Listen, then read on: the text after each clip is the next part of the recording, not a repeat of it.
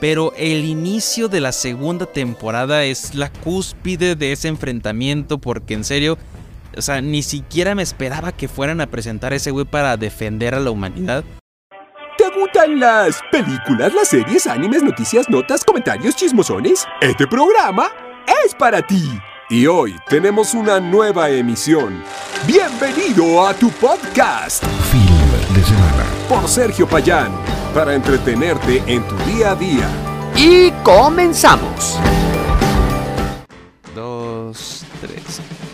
Hola, hola, ¿qué tal? ¿Cómo están? Sean todos bienvenidos una vez más a este su podcast, su ya favorito podcast, Film de Semana, en donde cada ocasión que tú entres vas a escuchar una reseña, una opinión, una recomendación de esto que tanto nos gusta que es el mundo del entretenimiento. Y bueno, en este episodio no va a ser la excepción porque te voy a hablar de algunas cositas que he estado viendo que me gustaría recomendarte, que me gustaría ahondar un poquito en ellas y hablar acerca de, algunos detalles. Obviamente con poquitos spoilers, pero no te preocupes porque en cuanto empiece a hablar con spoilers, unos 5 segunditos antes yo te aviso para que le adelantes, para que digas, ay, esto sí me interesó.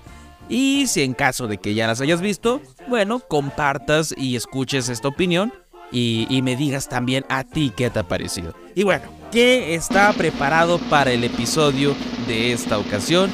Pues una película que acaba de llegar a la plataforma de Prime Video, que hace poquito estaba en cines, que es Air, la historia detrás del logo y pues de aquí en adelante vamos a hablar con puras series, puras series que he tenido oportunidad de ver en este año y que me han encantado y pues quiero ahondar en ellas como lo es Cómo sobrevivir soltero que está también ahí en Prime Video, El paciente que la encuentras en Star Plus y Record to Ragnarok, un anime que puedes ver en Netflix, también la serie de Beef o Bronca que está también en la plataforma de la N y también en Star Plus se encuentra Welcome to Wrexham, que es una serie documental muy buena que vamos a hablar ahorita adelante acerca de ella.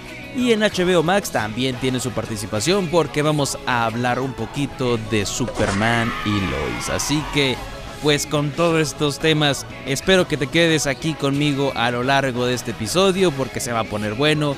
Espero que te pases un ratote a gusto y te acompaño, te acompaño en lo que estés haciendo, en tus quehaceres, en tu trabajo, en tu tarea, lo que tú estés haciendo.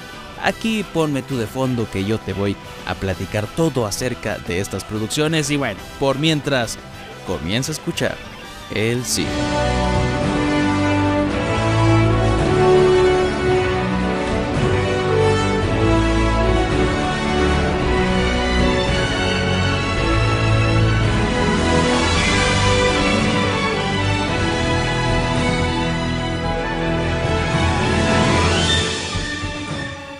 Cuanto al primer producto que quiero abordar es esta película de Air, la historia detrás del logo, que pues prácticamente, prácticamente eh, se estrenó el 5 de abril, entonces estamos eh, hablando que hace pasadito del mes estaba todavía en cines.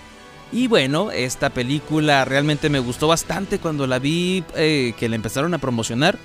Casi, casi a los dos meses ya estaba en cartelera, entonces fue muy rápido todo su, su, su, nivel de marketing, por decirlo así, ya que tiene bastantes, bastantes actores conocidos, en donde en este proyecto estaba Ben Affleck, Matt Damon, Chris Tucker, Viola Davis, Jason Bateman, eh, ¿quién me falta por ahí? Marlon Wayans también tiene ahí una aparición. También Gustav Skarsgård tiene ahí una participación. Entonces, muchos actores que tuvieron su pequeña pizca ahí de, de participación en, esta historia y me parece que todos lo hacen genial, o sea, no hay ningún actor que yo diga aquí estuvo medio medio deficiente, no, no, todos cumplen con su papel y creo que aquí lo que realmente resalta es la dirección de Ben Affleck.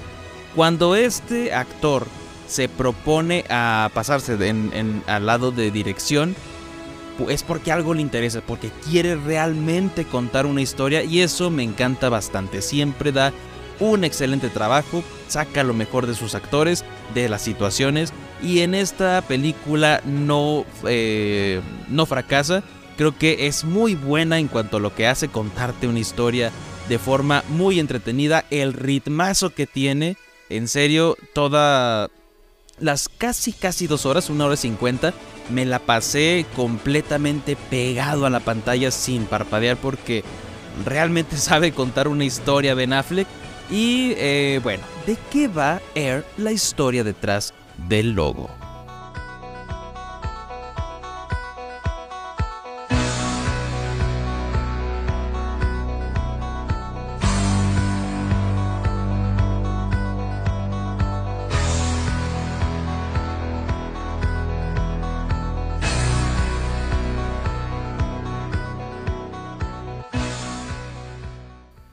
Bueno, al ser una película biográfica, tal vez, tal vez sea un spoiler decirte de qué trata, pero bueno, aquí nos, centramos en la empresa Nike en los 80s con un personaje llamado Sonny Vaccaro que está a cargo, pues, digamos, de encontrar esa estrella del básquetbol que va a, a, llevar el nombre de Nike, pues, al estrellato, ¿no? Porque en esos, en esos tiempos no era la marca preferida en deportes, estaba dominado totalmente el mercado por Converse y por Adidas, y tan solo el 17% eh, de presencia en los deportes lo tenía Nike, o sea, estaba abajo, era una de las empresas que prácticamente nadie daba tres pesos por ella, y las mayores estrellas siempre se iban o con Adidas o con Converse, esa era la situación.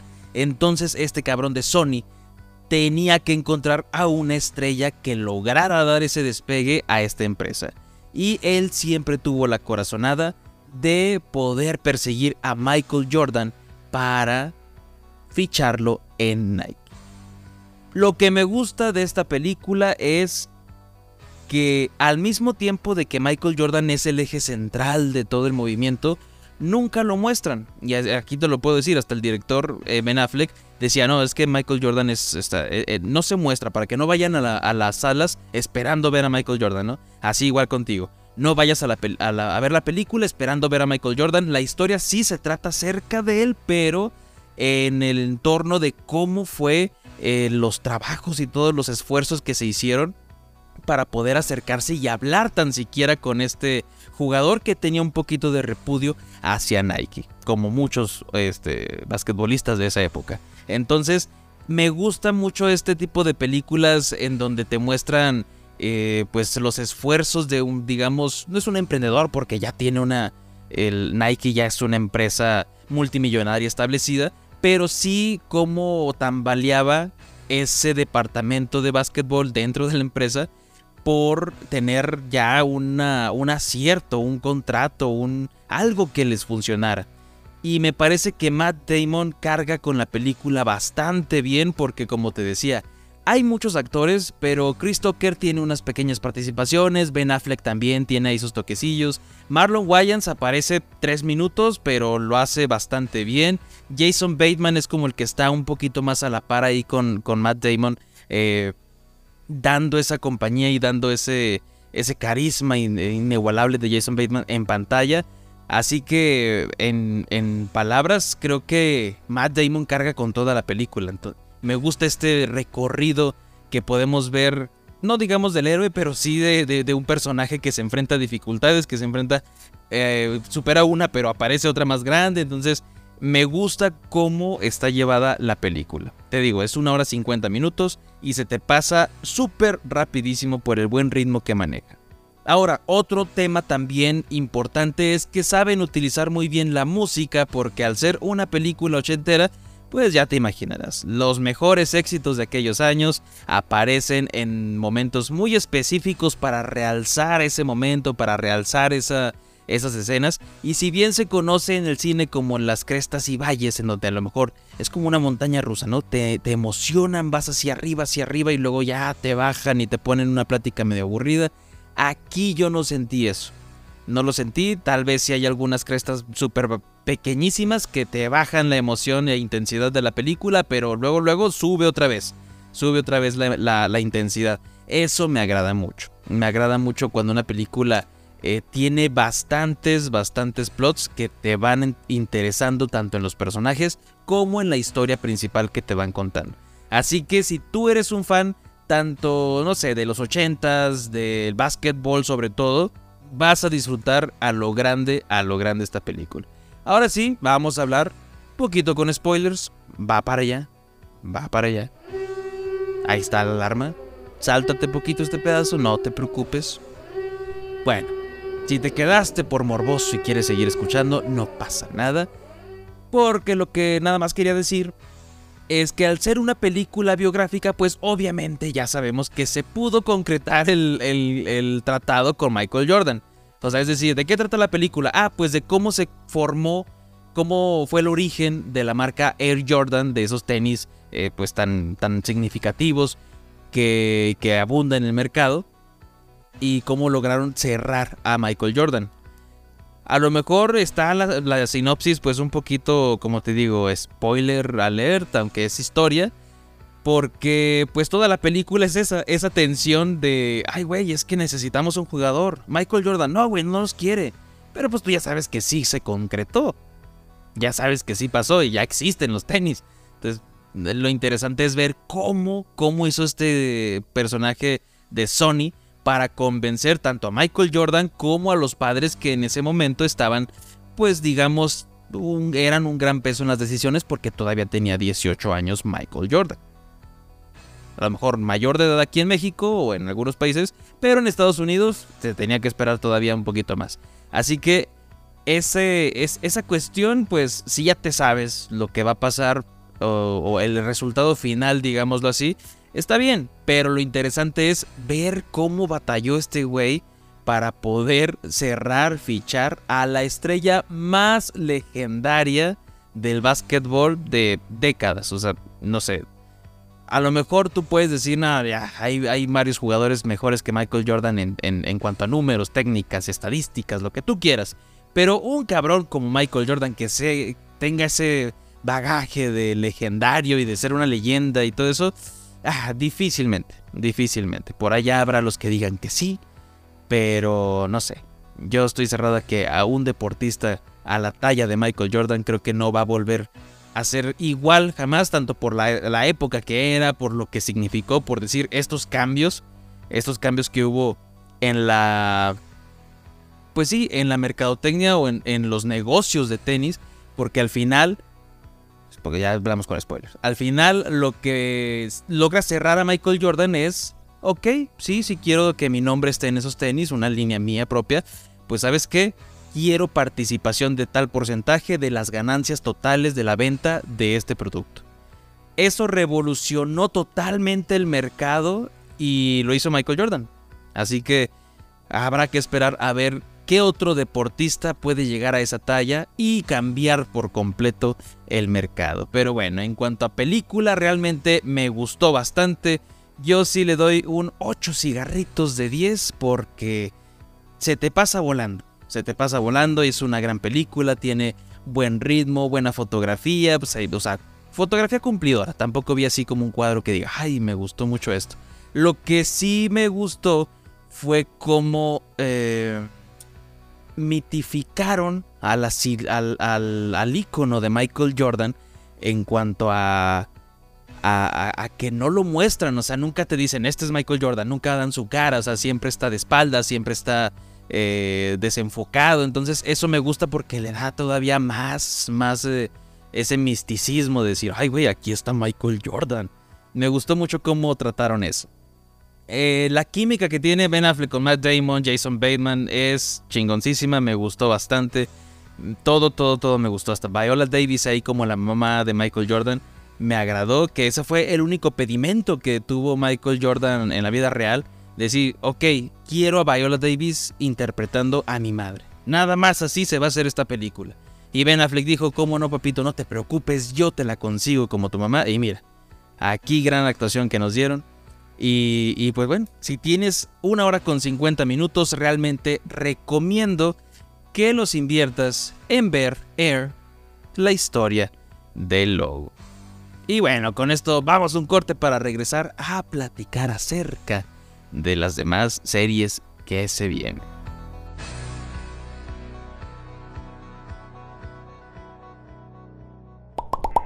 Es momento de rellenar palomitas y refresco o lo que estés preocupando. Regresamos.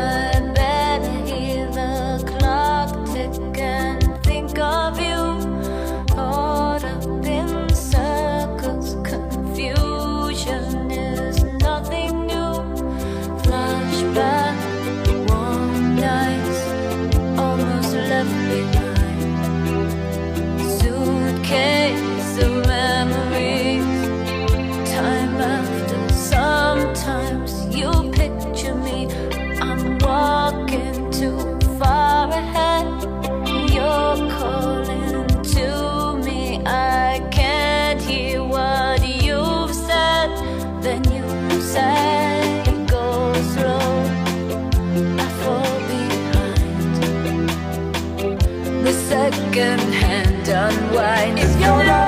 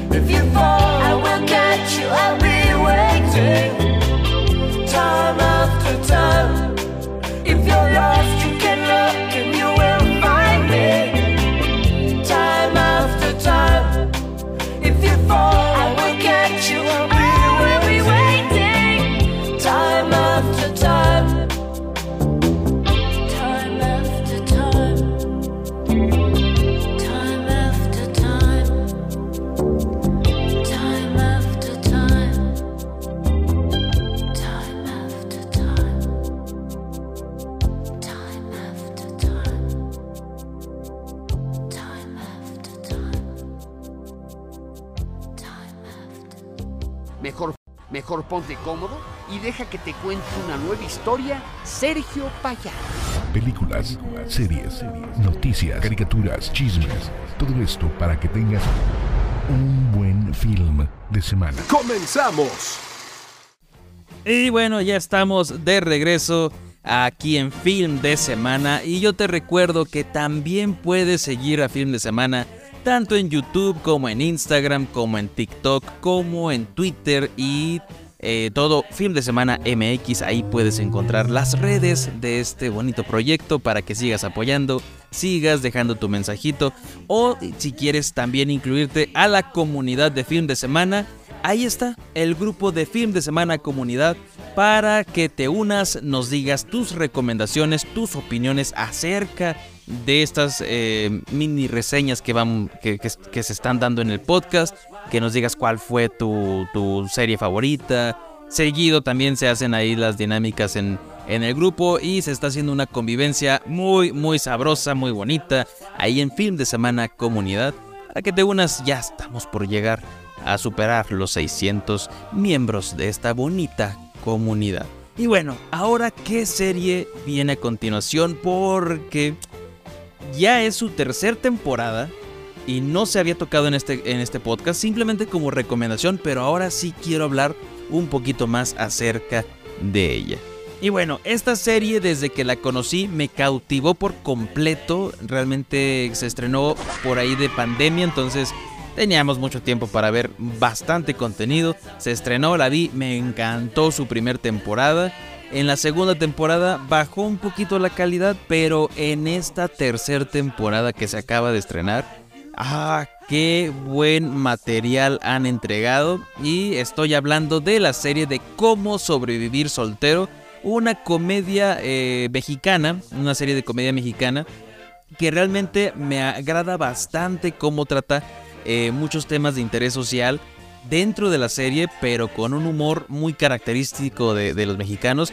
Y aquí podemos ver las participaciones de Sebastián Zurita, que a su vez tanto es el protagonista como el productor general porque si bien la serie está siendo distribuida por Amazon Prime Video, eh, la, la, la, casa productora que tiene Zurita, que es Addiction, él es el que se encarga de, de rodar, de producir todas estas tres temporadas.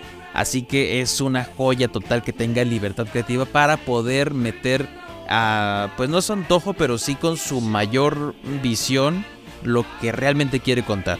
Y desde el cast se nota que hizo un gran trabajo porque por decir Octavio Hinojosa que es Gonzalo en la película, Roberto Flores que es Daniel, eh, Pamela Almanza que es Lucía, Lucía Gómez que es Maffer, Tato Alexander Fabiana que tal vez es la más conocida porque sale, eh, la, ubicas mucho en, en los sketches de Backdoor, Fabricio Santini que es Fish, tiene muchísimos actores eh, que son, digamos, de bajo perfil, pero que con esto despuntaron muy, muy bien su carrera.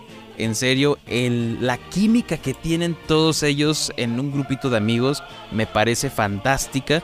Incluso en entrevistas a Sebastián Zurita, se, le, escuché que dijo que el personaje de Gonzalo, que es interpretado por Octavio Hinojosa, estaba así como que, a ver, cabrón, o sea, me hiciste hacer casting y me hiciste hacer este eh, como seis llamados para, para, para interpretar a este personaje. Entonces, desde ahí se habla de un buen cuidado para que realmente estos actores parecieran un grupo de amigos de años, de, desde la prepa, desde, o sea, con años de amistad y realmente lo reflejan en pantalla. Me agrada bastante. Entonces, esta serie me, parece que sí tiene la formulita así estilo de Friends, de How I Met Your Mother, entonces, pero con el toque muy bueno mexicano.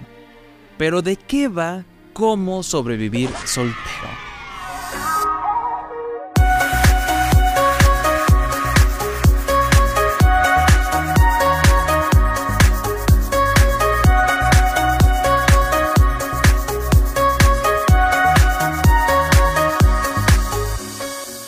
Bueno, inicialmente en la primera temporada, en la primera temporada, eh, ¿sabes qué?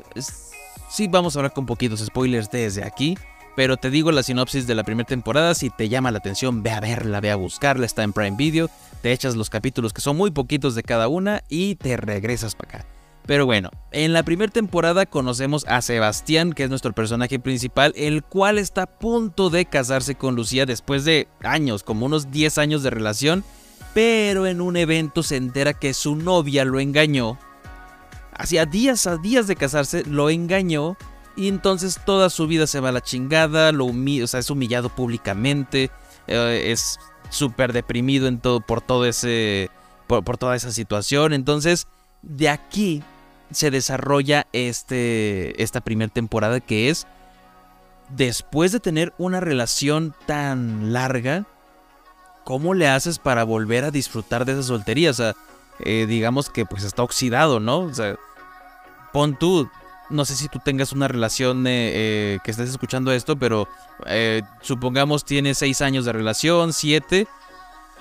Del 2017-16 para acá, las cosas ya cambiaron mucho. O sea, cómo empiezas a, a- tener un romance digital, cómo empiezas a tener un romance en persona. O sea, ya, ya tal vez se te olvidó cómo abordar a una persona que te interesa.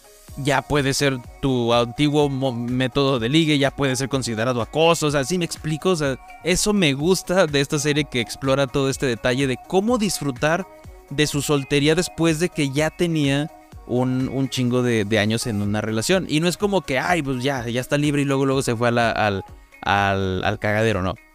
Me gusta que te enseñan ese proceso de ruptura, ese proceso de dolor, de todo lo que tiene que pasar y a muchos hemos pasado por eso. Y me agrada bastante el tipo de comedia que le dan porque si bien tiene temas muy serios, está acompañado de muy buena comedia para bajar un poquito el tono y me parece que lo logran de manera increíble. En la primera temporada hablan de mucha crítica social como las sectas, hablan de los temas trans, hablan de, de- la soltería, de, de la depresión, o sea, me gusta bastante cómo abordan este tema, ¿no? El problema de parejas, eh, tan- tanto los que acaban de, tener una ruptura como los que ya tienen ahí años estancados y nomás no avanzan para el, para el casamiento. Así que, una joya la primera temporada. La segunda temporada, si bien la primera habíamos visto como este proceso de, de aprender a salir de una ruptura amorosa, en la segunda temporada, que a mí es la que se me cae un poquito, volvemos a ver al grupito de amigos, pero eh, siendo el protagonista Sebastián, sí me gusta cómo abordan los temas, pero cae en una representación más fársica de todo lo que ya habían hecho exitosamente en la primera temporada.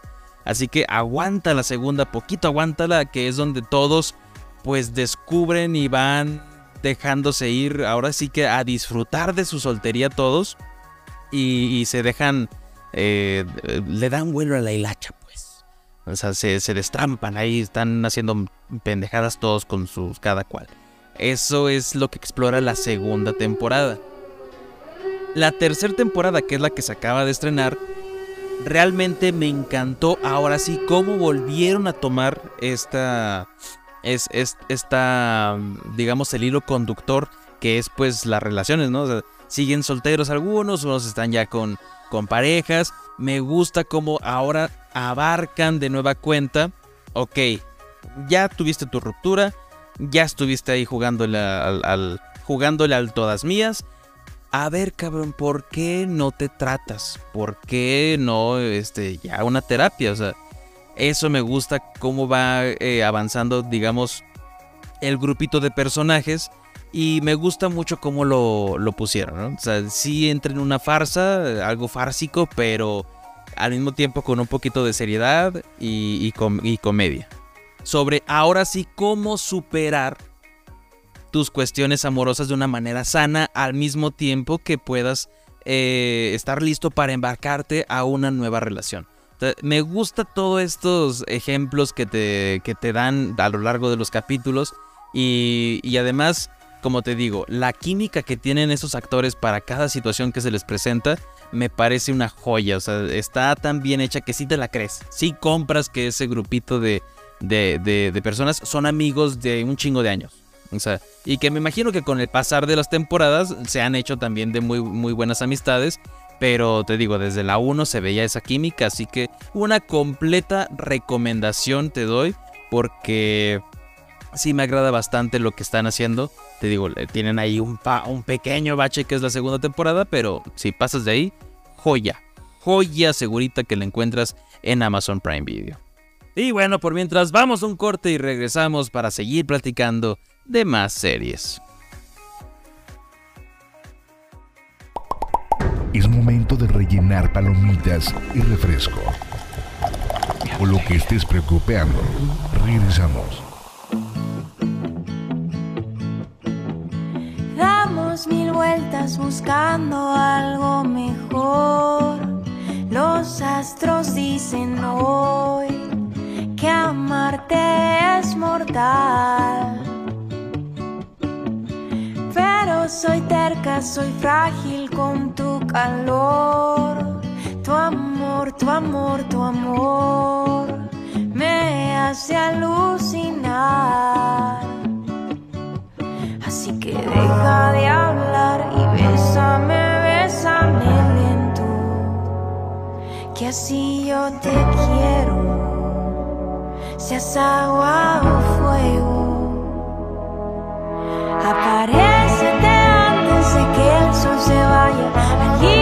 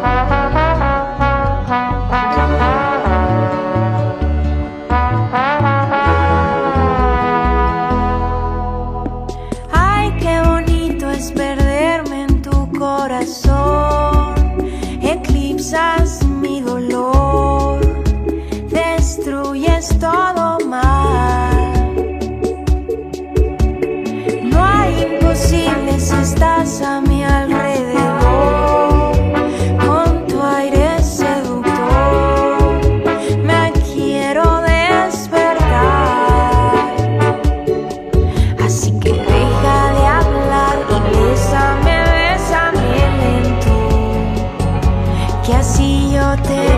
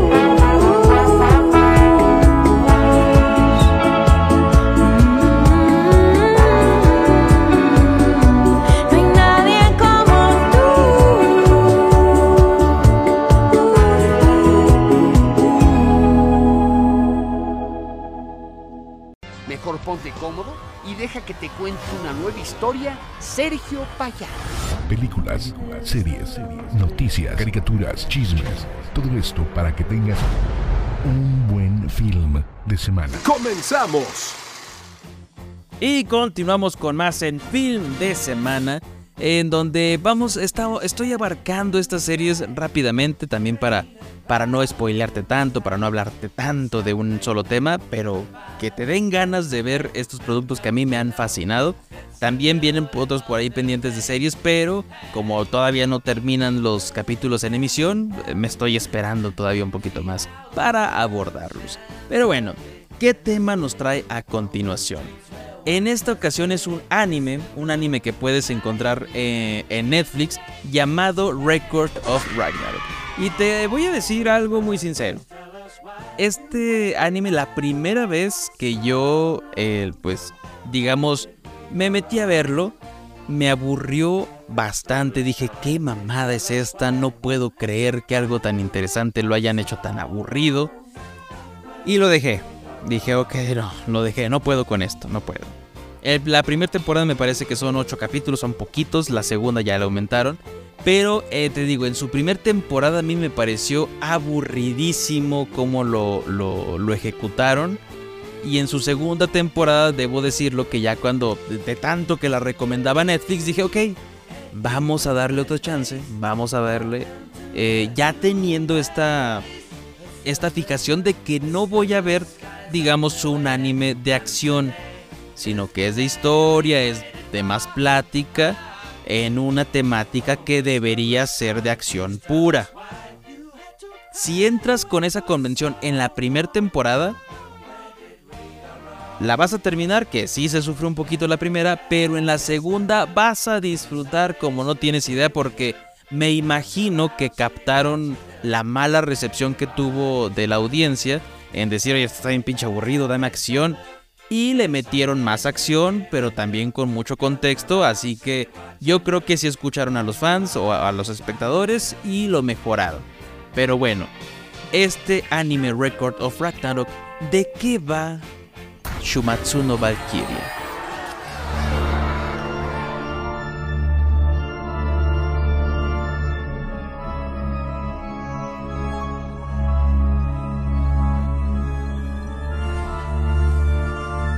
Bueno, en este anime, que a la fecha lleva 22 episodios, nos cuenta la historia de una decisión que toman los dioses, todos los dioses, de todas las culturas, de todo, todo, todo lo que te puedas imaginar. Llegan a la decisión de que la humanidad ya la ha cagado bastante y deciden exterminarnos.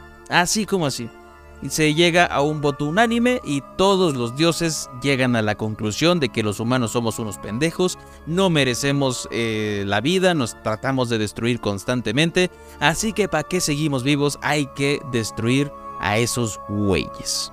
La decisión ya está tomada, pero llega una valquiria, una de las más eh, poderosas valquirias, a decir una, digamos, una regla oficial que tienen dentro de, digamos, de este parlamento de dioses, en donde hay una oportunidad que cuando esta decisión de ya exterminar a la raza humana sea tomada, la humanidad tiene la opción de defenderse con un torneo.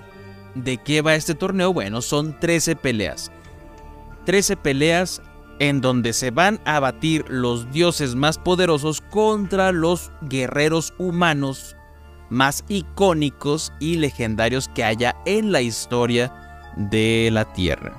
Entonces ahí es donde yo dije, puta, esto está interesantísimo.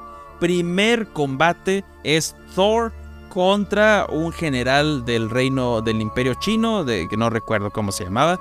Y dije, esto va a estar pero sorprendente, o sea, ¿cómo es que van a pelear? No, pues es que las valquirias eh, les dan armas legendarias que pueden dañar a los dioses, entonces esto está equilibrado y una chingadera. Y dije, no mames, ya quiero ver la pelea. Cuatro pinches episodios y nada más se dieron dos madrazos súper, súper anticlimáticos eh, donde la pelea estaba horrible. Y luego el siguiente combate dije, bueno, a lo mejor mejora. Es Adán contra Zeus. O sea, Zeus, el mayor de los dioses de allí, el que estaba en el chingón. Contra Adán, el primer hombre, chingón. Mejoró, mejoró bastante. Entonces dije, ok, esto va bien, esto va bien. Y así, te puedes encontrar eh, con batallas legendarias como Poseidón contra un samurái que esa también estuvo, este, te digo, si te vas a ver el contexto, estuvo muy entretenida. Y la segunda temporada ahí sí empieza hiper, hiper cabroncísimo porque en la primera temporada te dejan bien enganchado con un legendario personaje humano que va a tener que pelear en contra de Hércules, que es un semidios, el dios, mitad dios, mitad hombre, pero este humano realmente no es del todo un héroe, hasta, hasta es repudiado por todas las acciones que hizo en vida. Entonces todos los humanos dicen así como que tenemos que apoyar a este cabrón. O sea, está medio, medio confuso el, el, sentimiento, pero te da una de las mejores peleas que puedes ver en este torneo o en algunos animes. En serio me encantó cómo comenzó la segunda temporada. Después siguió con acción. Entonces te digo, es un anime que empezó muy, muy, muy, pero muy, muy, muy bajo. Puedo admitirlo que a lo mejor te va a dar hueva ver los primeros cuatro capítulos. Pero te aseguro que cuando llegues al inicio, es más, hasta la mitad de la primera temporada, todavía la mitad es donde ya empieza a subir muy cabrón. Pero el inicio de la segunda temporada es la cúspide de ese enfrentamiento porque en serio o sea, ni siquiera me esperaba que fueran a presentar ese güey para defender a la humanidad. Y como te digo, el tema es muy interesante. Son 13, 13 peleas que se tienen que batir. Y apenas hemos visto, me parece que 5 en dos temporadas. 5 peleas apenas en dos temporadas. Así que yo creo que va para largo. Ojalá no la estiren tanto. Porque además el, el último capítulo de la segunda temporada sí te deja, sí te deja enganchado, con ganas de ver más. Y, pero sí, canijo, o sea, tienes que entrarle con una convención de, de, que vas a ver de principio puro bla bla bla. Con el tiempo va a empezar los chingazos y muy buenos chingazos, así que si eres paciente vas a encontrar un buen producto de anime que realmente sí recomiendo en, en su totalidad. Y nada más por ese inicio tan bajo, yo le doy 7 cigarritos a este anime, pero de que si, si las temporadas siguen, que me imagino le van a dar a lo mucho otras dos más, me imagino.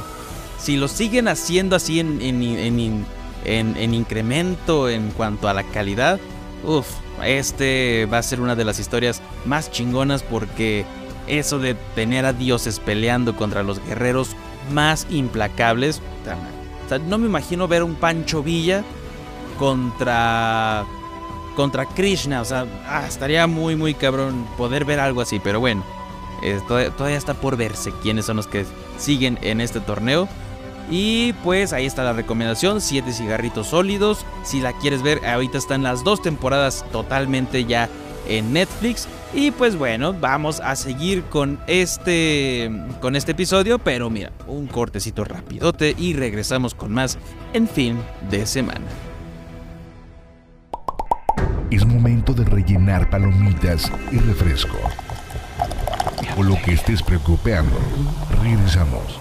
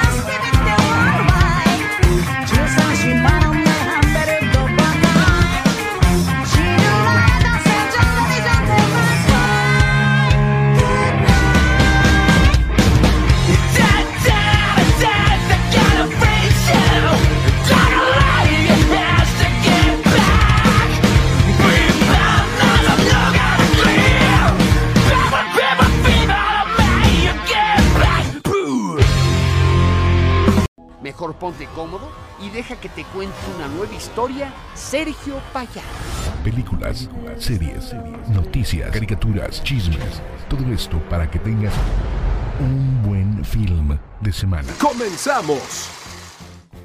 Y continuamos en film de semana para seguir hablando de esas series que ya, ya estaban pendientes eh, por pasarse aquí en el podcast.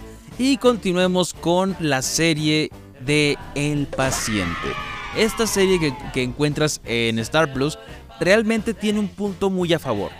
Pri- Principalmente el tema que te engancha desde el primer capítulo, o sea, en serio te dan ganas de aventártelos todos.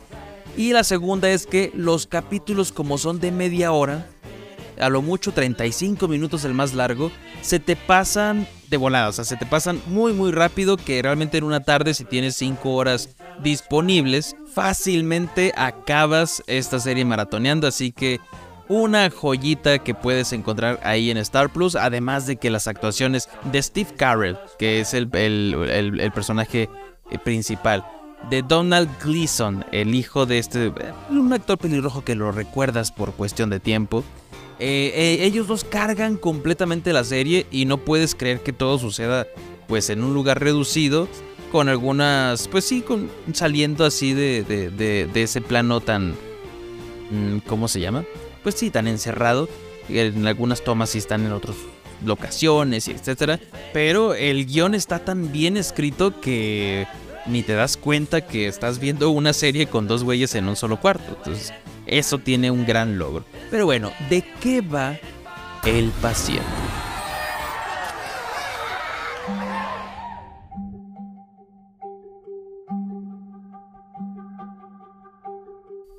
Aquí podemos seguir el personaje de Alan Strauss, que está interpretado por Steve Carell, el cual es un terapeuta que se topa con un paciente algo inusual a Sam Fortner, que es este actor pelirrojo que te digo que lo vas a ubicar en cuanto lo veas, que tiene pues algo muy inquietante en sus, en sus terapias al punto de ser algo completamente fuera de lo común, de lo que nunca había enfrentado terapéuticamente Steve Carell, y por azares del destino queda en total merced de este, de este paciente. Entonces, desde el primer capítulo que, para no darte spoilers antes de, ya entrar al, mero, a lo mero bueno, desde el primer capítulo te engancha completamente esta relación entre ellos dos, que los puedes ver un poquito medio incómodos, un poquito medio saturados de cuestiones que no quieren ir de lleno al grano de, de, lo que está, por lo cual está ahí el paciente Sam Fortner. Así que eso te lo van poniendo poquito a poquito ahora sí ya, con spoilers para poderte enganchar con esto. Desde el primer capítulo al final de este te demuestra, te muestran la verdadera personalidad que tiene este paciente de Sam y el, el problema por el cual ha decidido ir a terapia. El pequeño problema es que Sam es un asesino en serie y acude con este terapeuta a que lo sane quiere tener un proceso de sanación más privado con él, a grado que lo secuestra para tener sesiones diarias y le quite ese deseo tan pero tan presente que tiene de desvivir personas. Y de eso va esta serie, de eso es lo que pues desde el primer episodio te mantiene enganchado porque dices, ay güey, o sea, no, no, no esperaba que fuera a dar este giro y es un secuestro con un güey que no sabes si te va a matar de buenas a primeras, si está enojado, si está, si, está tranquilo. Y me gusta mucho que pequeños detalles que tiene en la serie, como que siempre está comiendo comida chatarra. Este cabrón de Sandforner siempre está eh, comiendo comida chatarra. Le dan mucha importancia a la duración de, su, de sus idas al baño como es muy incómodo, está ahí prácticamente al lado del baño, se escucha todo el chorrote ahí que, que lanza cuando va a, orinar. Y eso es, un, eso es un punto que lo ponen con mucha importancia y, cuando dices, güey, pero ¿por qué? Y ya cuando lo ves dices, ah, ok, comprendo, comprendo, comprendo. Bien, bien ejecutado ahí. Me gusta el trasfondo que le dan al paciente porque llegas a decir, ay, güey, pues con razón está haciendo todo esto, ¿no? O sea, él el, por qué ve su vida de esta manera. Y en cuanto al, al terapeuta, Alan Strauss, me gusta también los pedazos que tiene de flashback porque le meten un conflicto ahí, algo personal, pero siento que es lo que bajonea un poquito la serie porque realmente ah, yo no llego a empatizar tanto con él. Me imagino que muchas personas ya cuando veas la serie y que veas de qué se tratan los flashbacks, creo que sí está este, justificado como que para, para que conectes un poquito más con el personaje y digas, ay, güey, pues qué, qué culero que estaba pasando esto en su familia. Pero a mí realmente me parece como, ay, ¿qué es lo que sí está medio de hueva? Cuando hay flashbacks de Steve Carell, como que me pone un poquito de hueva, porque me interesa mucho más saber de la vida del otro güey y saber cómo está en ese momento. Hace cuenta que somos el paciente. Cada vez que, que, pasa un día nuevo, es, ay, güey, ¿en qué temperamento estará ahora este güey? Y eso es lo que me gusta. Eso es lo que me gusta, que te hacen sentir, eh, te, transmiten la misma sensación que tiene el, el terapeuta, de peligro, de saber qué es lo que va a pasar, de saber si no está destrampado hoy y me va a matar o, qué va a hacer, o sea eso me gusta bastante cómo lo fueron manejando. En un punto de la serie conoces también a la madre del asesino, Candence, la cual está totalmente, eh, no de acuerdo, pero sí al tanto de lo que hace su hijo y, te, te, genera una incomodidad por el hecho de decir, o sea, ella piensa que está haciendo bien, o sea, porque las intenciones de, de Sam de raptar a su terapeuta pues genuinamente sí son para dejar de hacer lo malo. Genuinamente sí quiere cambiar. El problema es que está tan arraigado esos pensamientos que, que quiere cambiar toda una vida en una semana que lleva de terapia con, con, con Steve Carell, con Alan Strauss.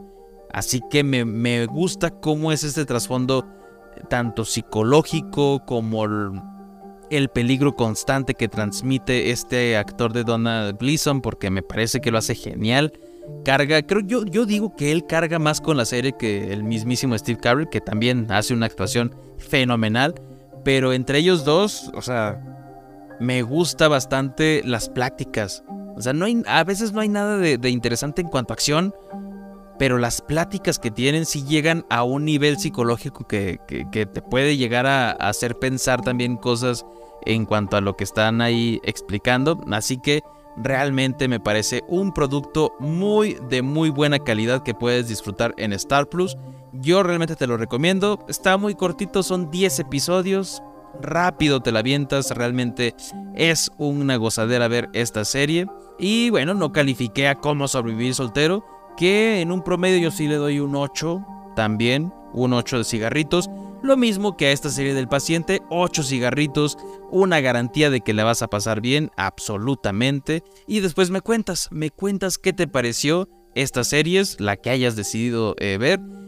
Coméntalo en el grupo de Fin de Semana Comunidad o si no, ya te la sabes también en TikTok, Instagram, en la página oficial de Facebook. Ahí también puedes dejar tu comentario acerca de estas buenas de buenas series y pues vamos a un corte y regresamos con más series en Film de Semana. Es momento de rellenar palomitas y refresco. O lo que estés preocupando. Regresamos.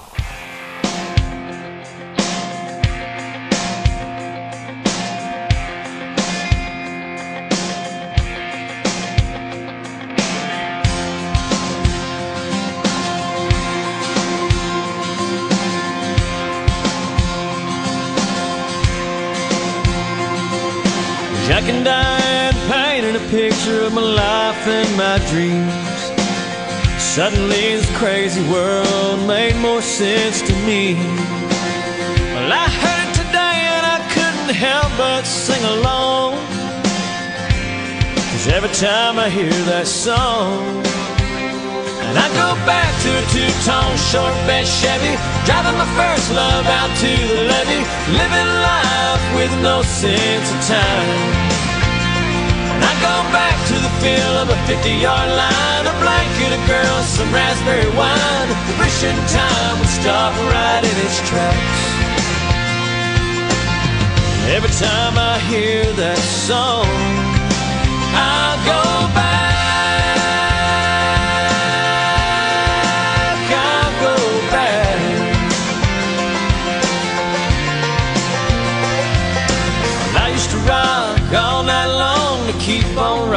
Baby.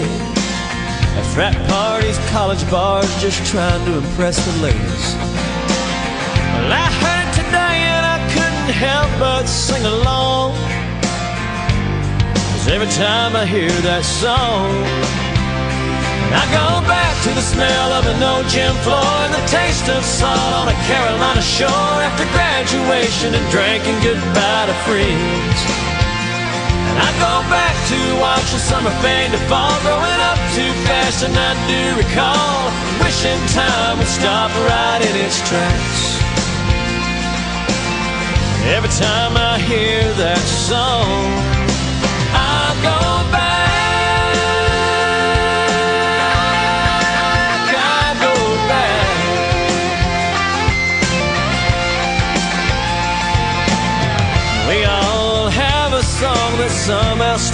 our takes us to another place and time.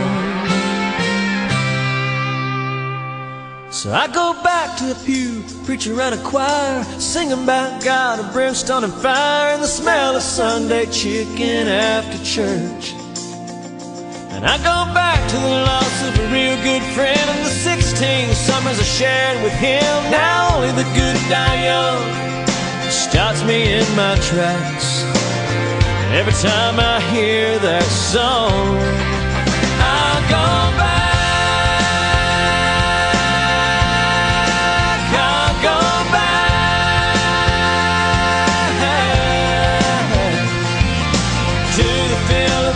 yard line. I might get a girl some raspberry wine.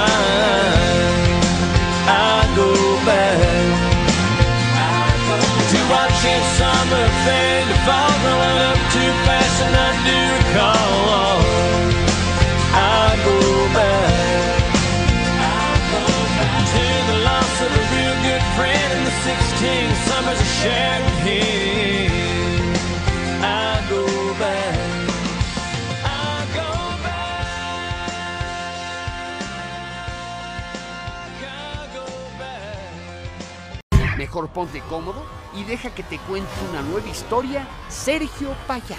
Películas, series, noticias, caricaturas, chismes. Todo esto para que tengas un buen film de semana. ¡Comenzamos! Y continuamos con más en Film de Semana para hablar de una de las más recientes eh, series que ha presentado eh, Netflix con muy buena calificación y estoy hablando de la serie de Beef o Bronca, que es una comedia negra que te va a enganchar desde el primer episodio porque, ah, cómo me gustó esta producción. Para empezar, las actuaciones de primer, de primer eh, nivel con actrices como Ali Wong, que aquí se llama Amy, Steve Yeun como Danny, que lo puedes reconocer como Glenn, también está David Cho, John Mazzino, Joseph Lee, también eh, Mia Serafino, entonces hay grandes actuaciones en esta serie y lo que me gustó fue el tema tan sencillo que es, de hecho hace tiempo estaba yo así de, ay, ¿qué pasaría? No, sé, de esas veces que tú estás a lo mejor eh, peleándote con una señora en Facebook o, o en algo, algo de ese estilo. ¿Qué pasaría si eso escalara muy, muy cabrón, no? Pues algo por el estilo así cuentan. Y me encanta porque además de que es una muy buena serie, se nota el trabajo de guion que tiene eh, esta producción. Se nota cuando está algo pues donde A24 está también ahí metiéndole un poquito de, de mano, se nota, se nota la calidad, se nota que saben cómo manejar este ritmo de comedia y también este un poquito de drama. Me gustó bastante esto. Además de que solamente son 10 episodios y no llegan ni siquiera pasan la media hora, entonces como te digo, este tipo de series me parecen de lo más, de lo más enganchantes porque se te va volando el tiempo, aparte de que la terminan muy, pero muy bien cada episodio. Así que te dan ganas de seguir viendo porque te interesas tanto de los personajes como de las situaciones que están eh, pasando con ellos. Así que te la vas a pasar muy, muy bien. Y nada más hay como dato turbio, este, uno de los actores que es David Cho, que es Isaac, eh, a forma, o sea, está, está medio raro porque en un podcast a forma de broma estaba platicando acerca de cómo, pues, obligó a una, obligó a una masajista a darle un final feliz, a lo cual la masajista, pues, él platicaba que estaba muy, muy, muy, muy incómoda y pues todo riéndose. Y, e incluso una de las hosts que estaban en ese podcast digo, oye, ¿estás consciente que acabas de declarar un abuso sexual? Y así como que riéndose, sí, sí, sí, sí. Y todo se salió de control, a grado de que pues sí estuvo así como medio investigado, pero él dijo, no, no, es que esa era la esencia del podcast. E- Ese era un chiste, o sea, no, no, no, no era como que lo dije de verdad. Pero ya todos así como que sí nos quedamos de what the fuck. ¿Por qué está diciendo eso en un podcast? Y, realmente lo puedes pensar, o sea, como sí pudo haber sido broma, como después de que lo dijo se dio cuenta que la cagó, entonces estuvo bien turbio ese, ese, ese rollo. Pero ahí mismo hablo, ah, ¿qué quiero decir con esto? Que este tema de bronca te da como resultado lo que puedes vivir en cualquier ocasión en tu vida diaria. Cómo un pequeño suceso puede escalar a consecuencias muy cabronas para ti, dependiendo de qué hagas y qué decisión tomes. Así que, ¿de qué va esta serie de bronca?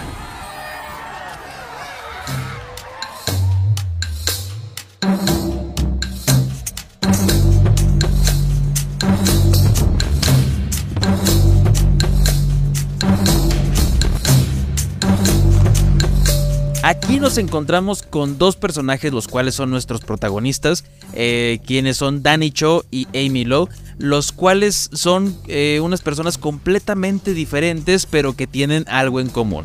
están súper encabronadísimos y estresados con la vida y de pronto en, una, en un pequeño encontrón en un estacionamiento fuera de un centro comercial, se pitan y empiezan a tener una discusión de estas habituales que tanto tú como puedes verlas en otras personas o te ha pasado a ti, empiezan a discutir y este pequeño suceso, ese pequeño suceso, es más, velo desde una, de- desde una, un- tocar un claxon de forma tan estrepitosamente y desesperadamente, como ese pequeño suceso escala de formas que no te puedes imaginar.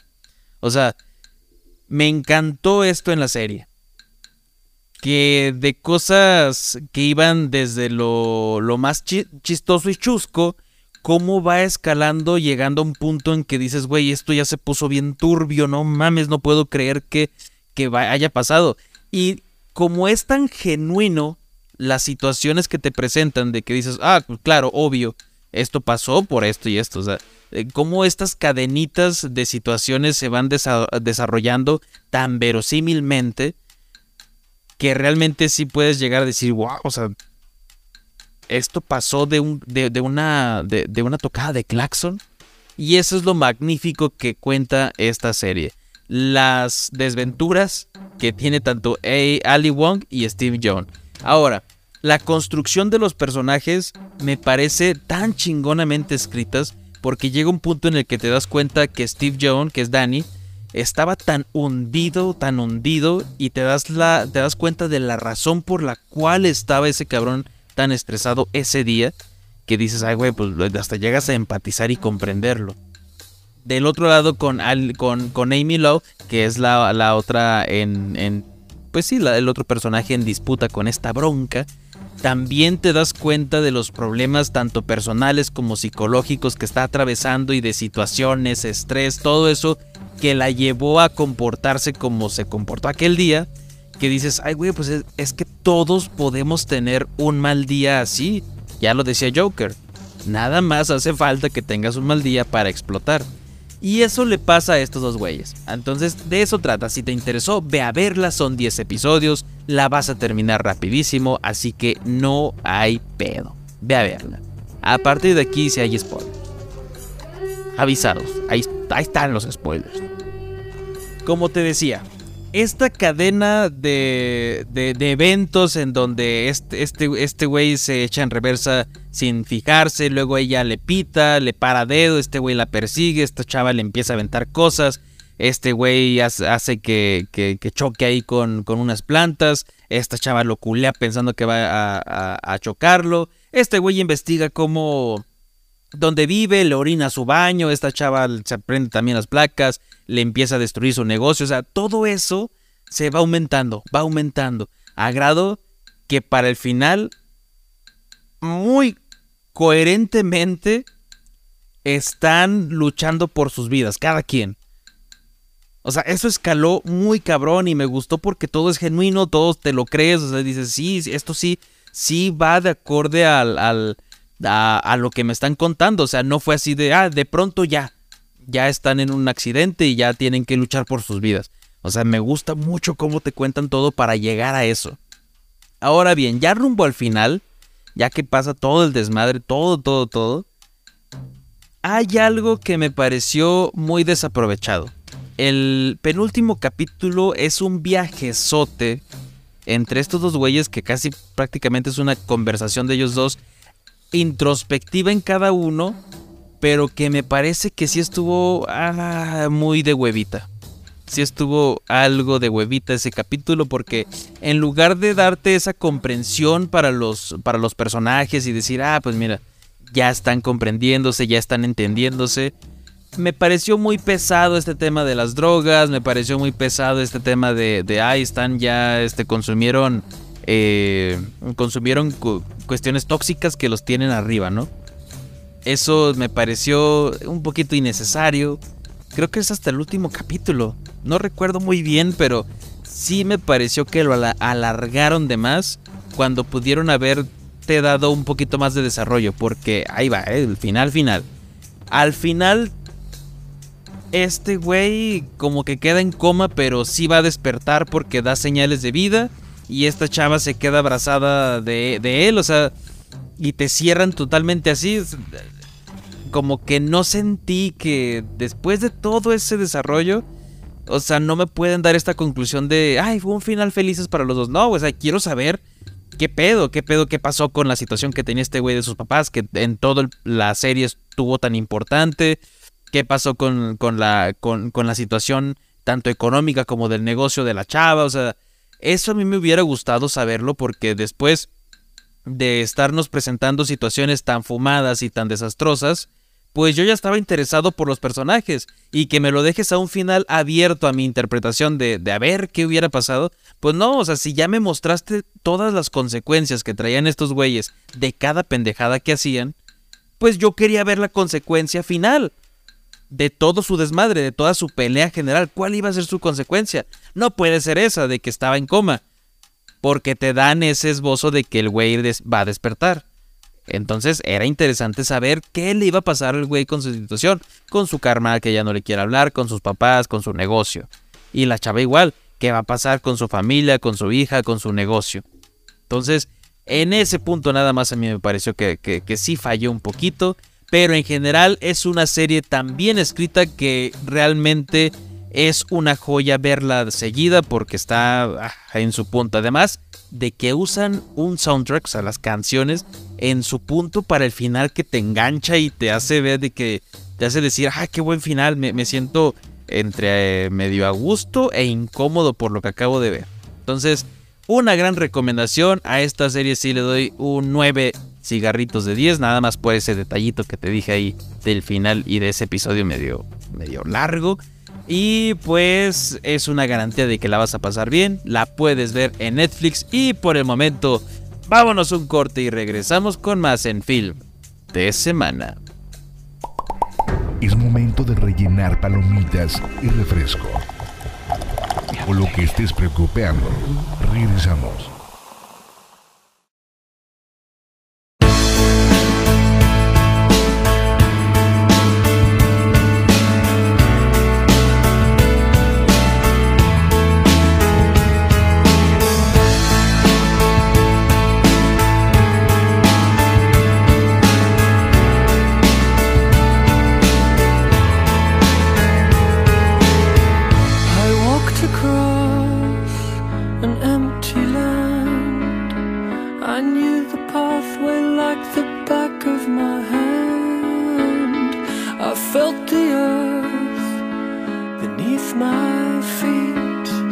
sat by the river and it made me complete.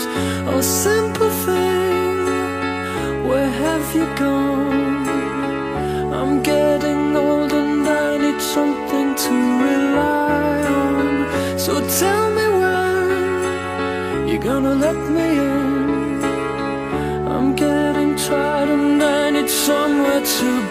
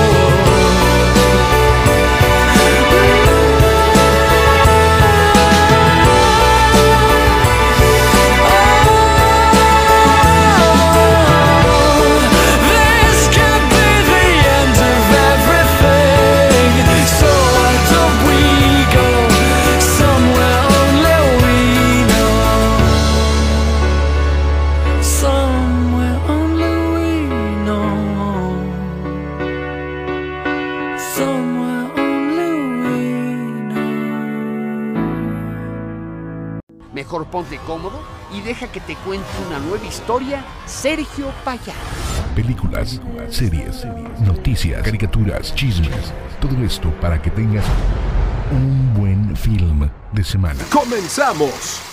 Y continuamos con más en Film de Semana para hablar ahora de una de las series que yo creo que están un poquito menospreciadas porque al ser de superhéroes me parece que es una gran, gran serie, pero por parte de DC y que no le tiene que pedir absolutamente nada a las series de Marvel porque yo creo que en comparación se las lleva totalmente de calle, menos a mi dios Hawkeye, ese sí siempre ahí arriba, pero realmente la serie de Superman y Lois Ah, qué gran historia están contando, qué gran desarrollo le están dando tanto a Superman como a los personajes en torno. Me parece una... me parece que llevaron este personaje de la forma correcta, porque si bien todos podemos creer que a lo mejor... Pues Superman es uno de los, de los superhéroes, sí, el más poderoso, el más habitual, el, el legendario, el de siempre pero al mismo tiempo un poquito aburridos, ¿no? O sea, si, si todas las puede, pues entonces, ¿qué está mostrando, no? Pero me parece que aquí lo muestran de manera muy, muy, muy genuina. Me gusta el desarrollo que le están dando tanto a él como a Lois, como a sus hijos, como a los, a, a- los personajes en torno. Y el actor de Tyler Hutchin, que está dando vida a Clark Kent, me parece el la mejor interpretación, porque muchos lo, critican por su físico. o sea, de que el güey está mamado, está mamado. De que a lo mejor el traje parece que tiene espuma, pa- puede que parezca, ¿no? Pero el actor está en forma. Ya, quisieran muchos estar como este güey. Y, lo, critican que, no está galán, que no está feo. Güey, eso que te valga madre a ti. La interpretación que tiene este güey me parece de la mejor, de la mejor en, en cuanto a calidad para Superman. En serio, ese güey yo lo veo y digo, ah, es mi Superman. Que yo sé que muchos están casados con Henry Cavill y que les encanta, pero, a ver, va a doler, va a doler. Pero Henry Cavill estará muy papucho y todo, pero no, no tiene rango actoral ese cabrón. Está muy guapo, ese es su don nomás. Pero rango actoral no tiene el papito Cavill. Pero en cambio, Tyler Hoechlin lo hace tan bien que tanto como Clark Kent como Superman se la crees completamente. El papel de Lois aquí sí me parece una mujer súper empoderada, súper chingoncísima que todo lo puede. La actriz Bitsy Tulloch lo hace de maravilla, en serio. Porque, ay, yo te voy a ser sincero, la, la Lois de de Amy Adams en las películas de Zack Snyder, ay, era medio nefastita realmente. Pero cosa que es la escritura que tiene un personaje. En esta serie disfrutas a cada momento de Lois, en serio. No hay uno que caiga mal, en, serio es, ah, es genial. Y también el personaje de Lana, que aquí está interpretado por Emanuel Chiriqui. Ah, qué gran actriz es esta, esta mujer. Me parece que tiene ganado todo.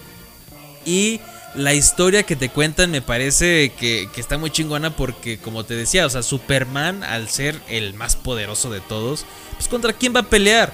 Y eso me agrada bastante. Que aquí sí encuentran enemigos que puedan hacerle frente a Superman. Y eso me parece muy chingón porque no se vuelve una historia súper aburrida donde Superman vence a todos en, en- en- en chinguiza. Además de que esta trama se centra en la familia de Superman ya cuando se casa con Lois, que tiene hijos. Me gusta mucho cómo están llevando esta parte de la familia porque lo hacen de una manera muy chingona que en cierto punto a mí me vale madre toda la cuestión de superhéroe, pero me gusta más ver cómo es el, el, el deber de Superman para ser padre. Me gusta cómo están explorando esto. Lamentablemente, uno de los actores que interpretaba a Jonathan, que era Jordan Ellas, Elsas, eh, tuvo que salir de la producción por cuestiones personales, pero el, el reemplazo, el recast que le dieron es de este actor Michael Bishop. Mm, Lo está haciendo bastante bien. En esta tercera temporada lo está haciendo bastante bien. Pero bueno, ¿de qué va Superman y Lois?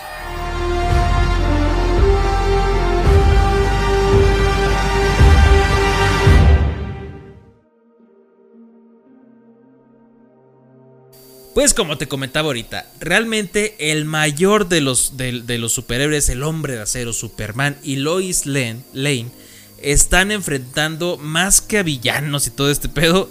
Realmente en la serie están enfrentando cómo ser padres, eh, padres trabajadores en la actualidad. Además de, de que Superman es, es, es superhéroe. Entonces me gusta mucho este, este enfoque que le dan porque desde el primer capítulo esa forma de contarte todo, todo, todo, desde el origen, desde cómo se casó con Lois, de su familia, me parece una chingonería. En serio, tiene una fotografía magnífica en la primera temporada. En la 2 como que la descuidaron un poquito, pero tiene una fotografía impecable en la primera temporada. Ni se diga de, de, la música de la banda sonora original. Esa melodía así como entre, como entre ambiental, con un poquito de, de, de, Hans Zimmer, parece por ahí. Me parece de lo más chingoncísimo que pueden hacer. En serio, es una joya ver esta serie. Eh, pues para, para, apreciar todos esos pequeños detallitos, ¿no? Y en cuanto a la trama, está bien, te digo, hay enemigos que sí le representan un verdadero reto a Superman. Así como también las situaciones de los hijos y de Lois Lane. Que por azares del destino, pues regresan a Smallville donde se crió Superman, ¿no? Que hasta cierto punto como que te hacen referencias de la serie, te hacen referencias así de, ah, pues mira, aquí pasó esto, ¿no? Cosas que pudiste ver en Smallville si te latió ver todas las temporadas que tiene esta serie.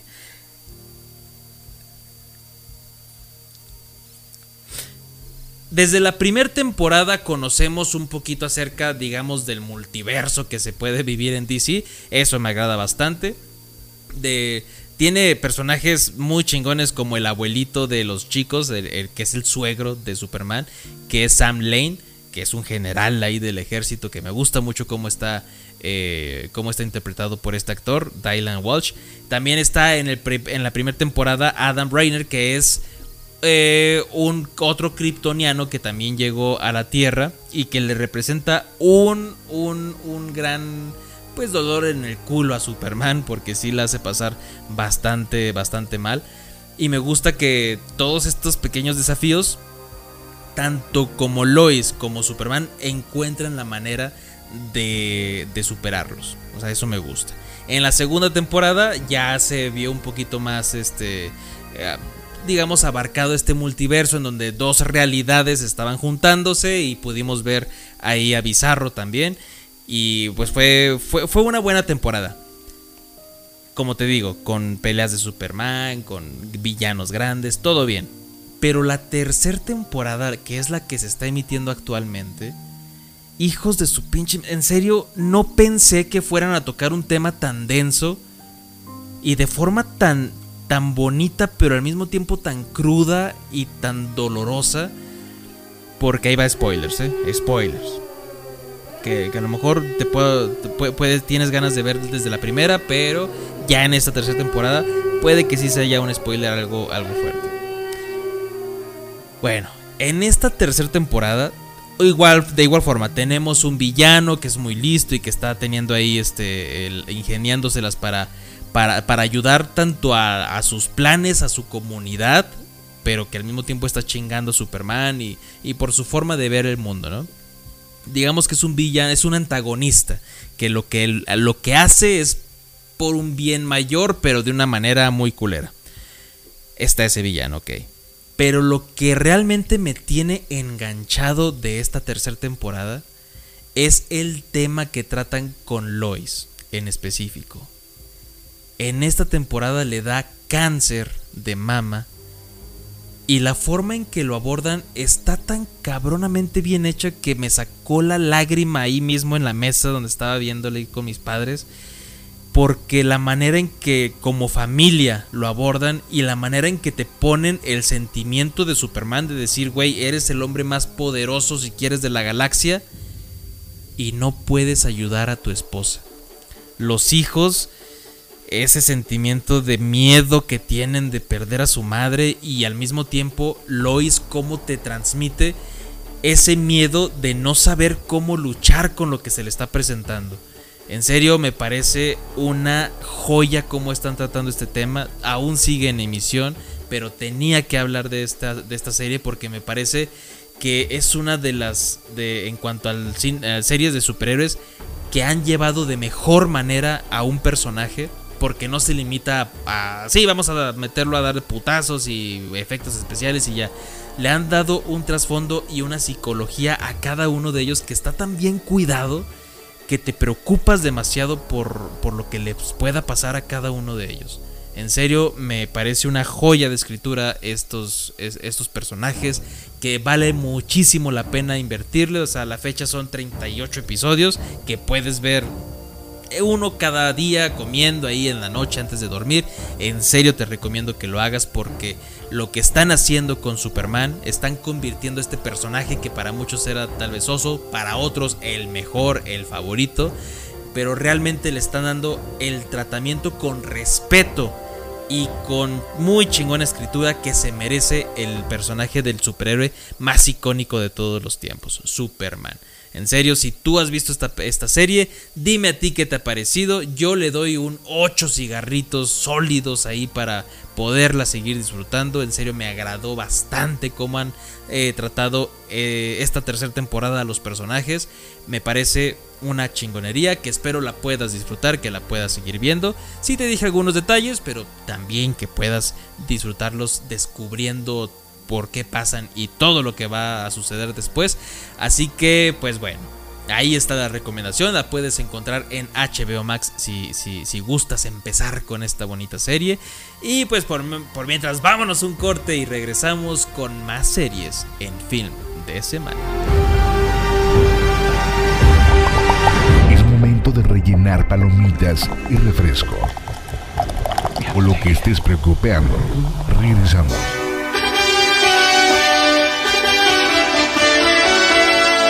Give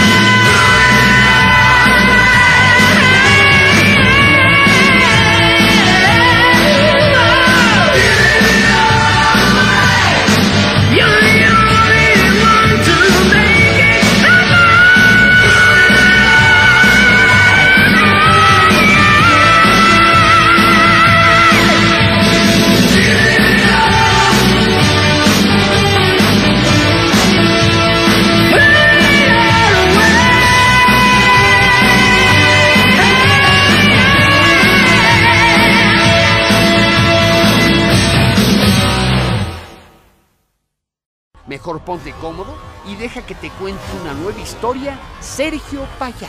Películas, series, noticias, caricaturas, chismes. Todo esto para que tengas un buen film de semana. ¡Comenzamos!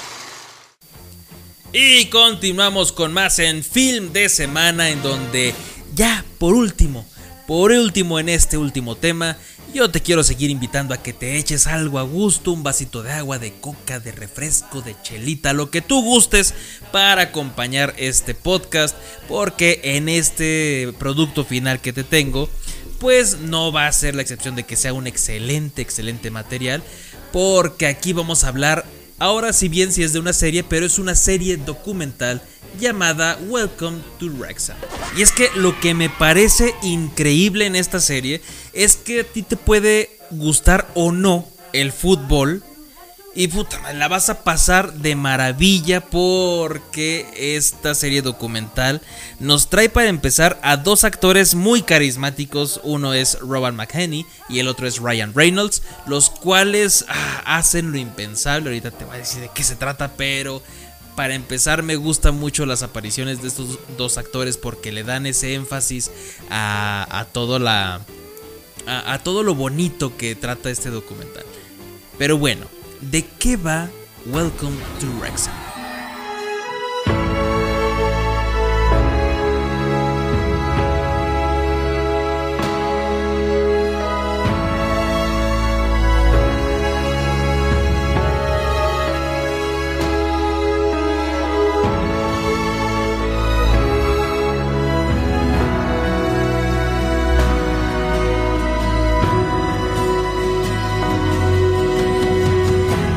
En esta docuserie que puedes encontrar en Star Plus nos cuenta cómo estos dos actores, que es Robert McKinney y Ryan Reynolds, sin saber bien qué pedo, se embarcan en una aventura que es comprar un equipo de fútbol llamado Wrexham, que es un equipo de fútbol de Gales que tiene un chingo de problemas, o sea, bastantes.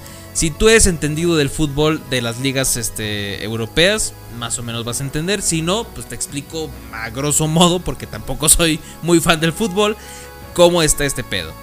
Hay cinco ligas. La más chingona es la Champions League y va bajando, ¿no? Pues estos güeyes de esas cinco, de esas cinco ligas se encuentran en la cuarta, o sea, así de abajo están, se encuentran casi en el último peldaño.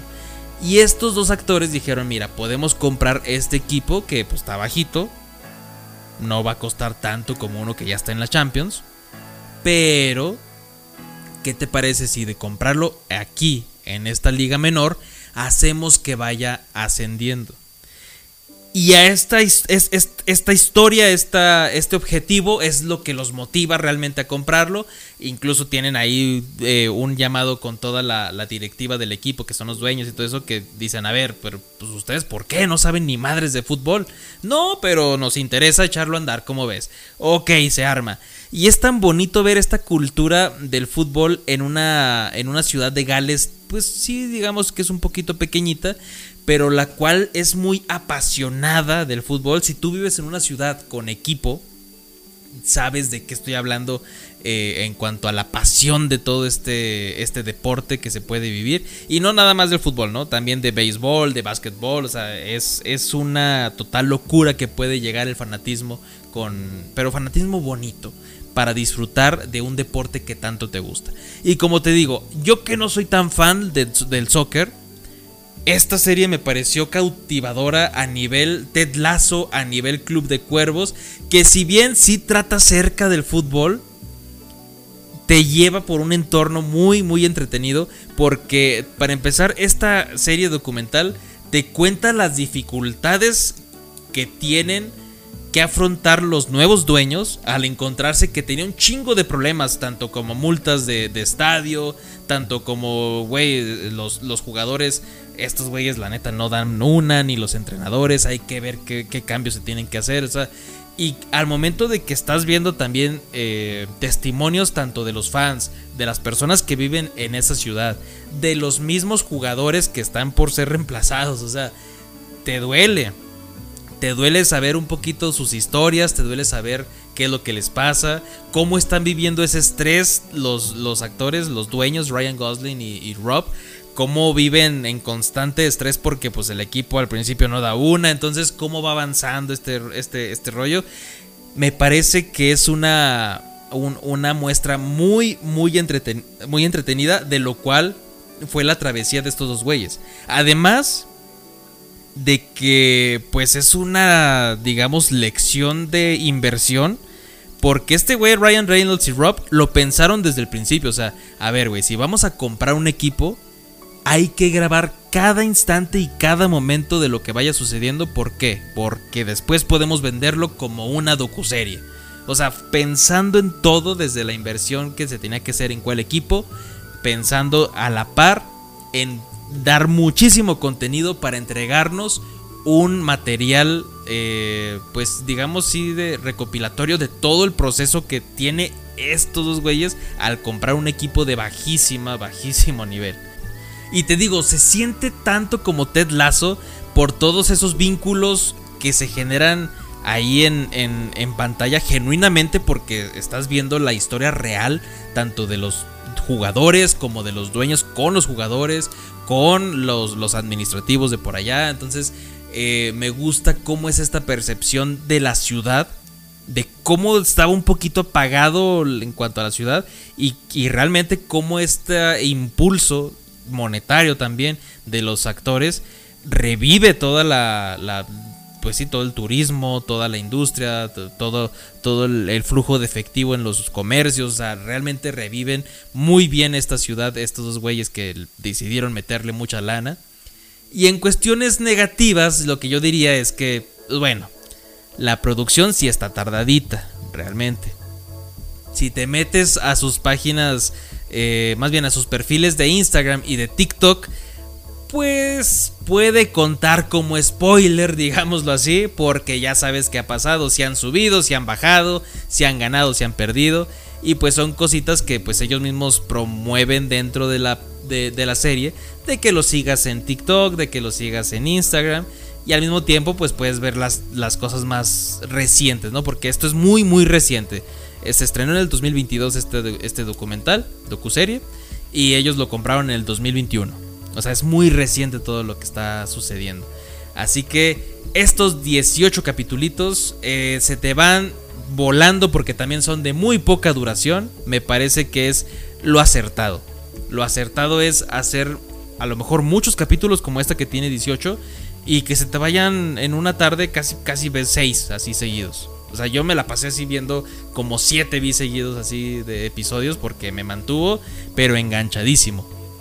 Además de que el carisma de Ryan Reynolds está muy cabrón. O sea, sí se nota como que él es. eh, creo que él fue el de la. El de la idea de grabar un documental. Porque sí se nota un poquito en todo momento como que está en personaje. Como que sabe que está en cámara. El otro güey, Rob, sí se ve un poquito más preocupado y más interesado por el club. Sí se ve un poquito más como que a ver qué pedo. Y además de estas diferencias, ¿no? De que Rob es, es un chingoncísimo de la, de la televisión, es escritor y creador de It's Always Sunny en Filadelfia. Y Ryan Reynolds, pues bueno, es Ryan Reynolds, ¿no? Actor de Hollywood. Que sí se ve un poquito ahí la- las diferencias en cuanto a, a sus expresiones, hasta hacen mofa de ello.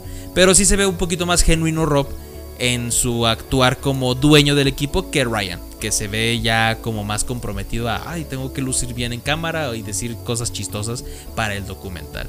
En serio, si lo quieres ver, está en Star Plus, tiene muy buen eh, material, tiene muy buena fotografía, realmente parece una película esta madre, me parece muy emotivo todo, to- toda la historia, cómo la van armando, eso me pareció chingoncísimo, que pues prácticamente no se siente un documental, se siente una película que estás viendo con personajes que te interesas en ellos y después dices, ay güey, son personas reales, ya me sentí mal por lo que le pasó a este cabrón o, o ya me preocupé por lo que le puede pasar a tal jugador. En serio, es una gran, gran, gran apuesta. Yo sí le pongo sus 9 cigarritos también de 10 a esta serie. Que espero puedas disfrutar. Ya están todos los episodios ahí en Star Plus.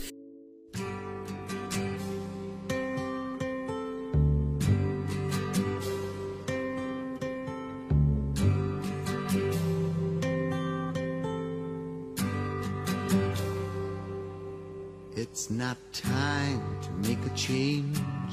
Just relax, take it easy. You're still young, that's your fault. There's so much you have to know. Find a girl, settle down. If you want, you can marry. Look at me. I am old, but I'm happy. I was once like you are now, and I know that it's not easy to be calm when you found something going on. But take your time, think a lot. Why think of everything you've got? For you will still be here tomorrow, but your dreams may not.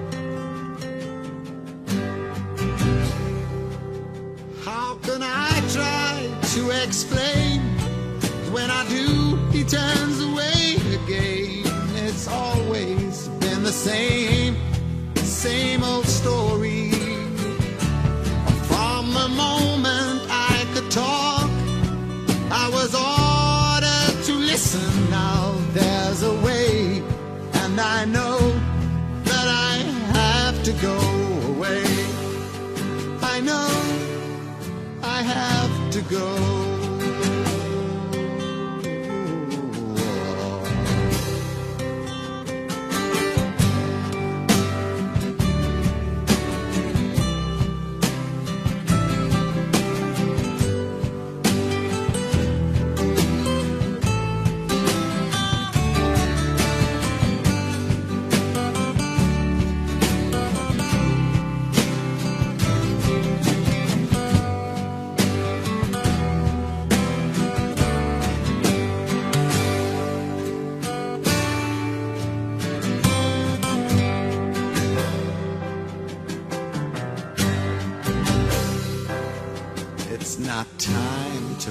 Change.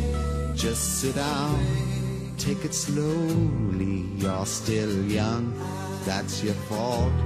There's so much you have to go through. Find a girl, settle down. If you want, you can marry. Look at me. I am old, but I'm happy.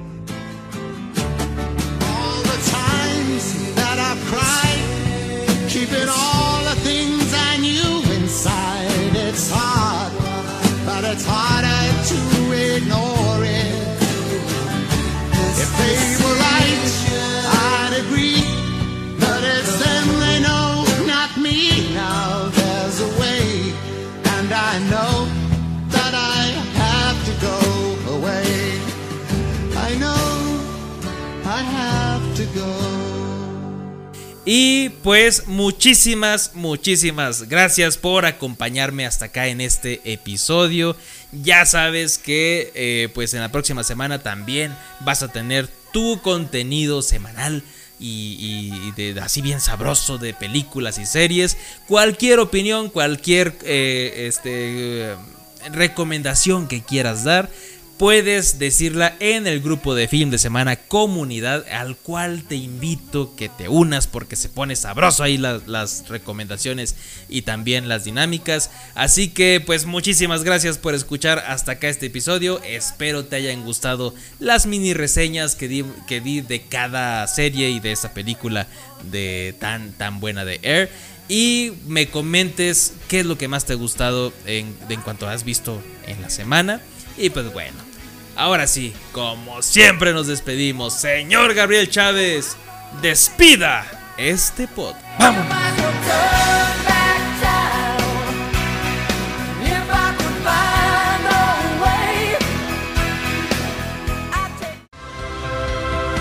Gracias por escuchar este episodio. Ahora, pedazos de bolonios, patas de pollo tísico, vayan y descubran lo demás por Sergio Payán, porque son excelentes.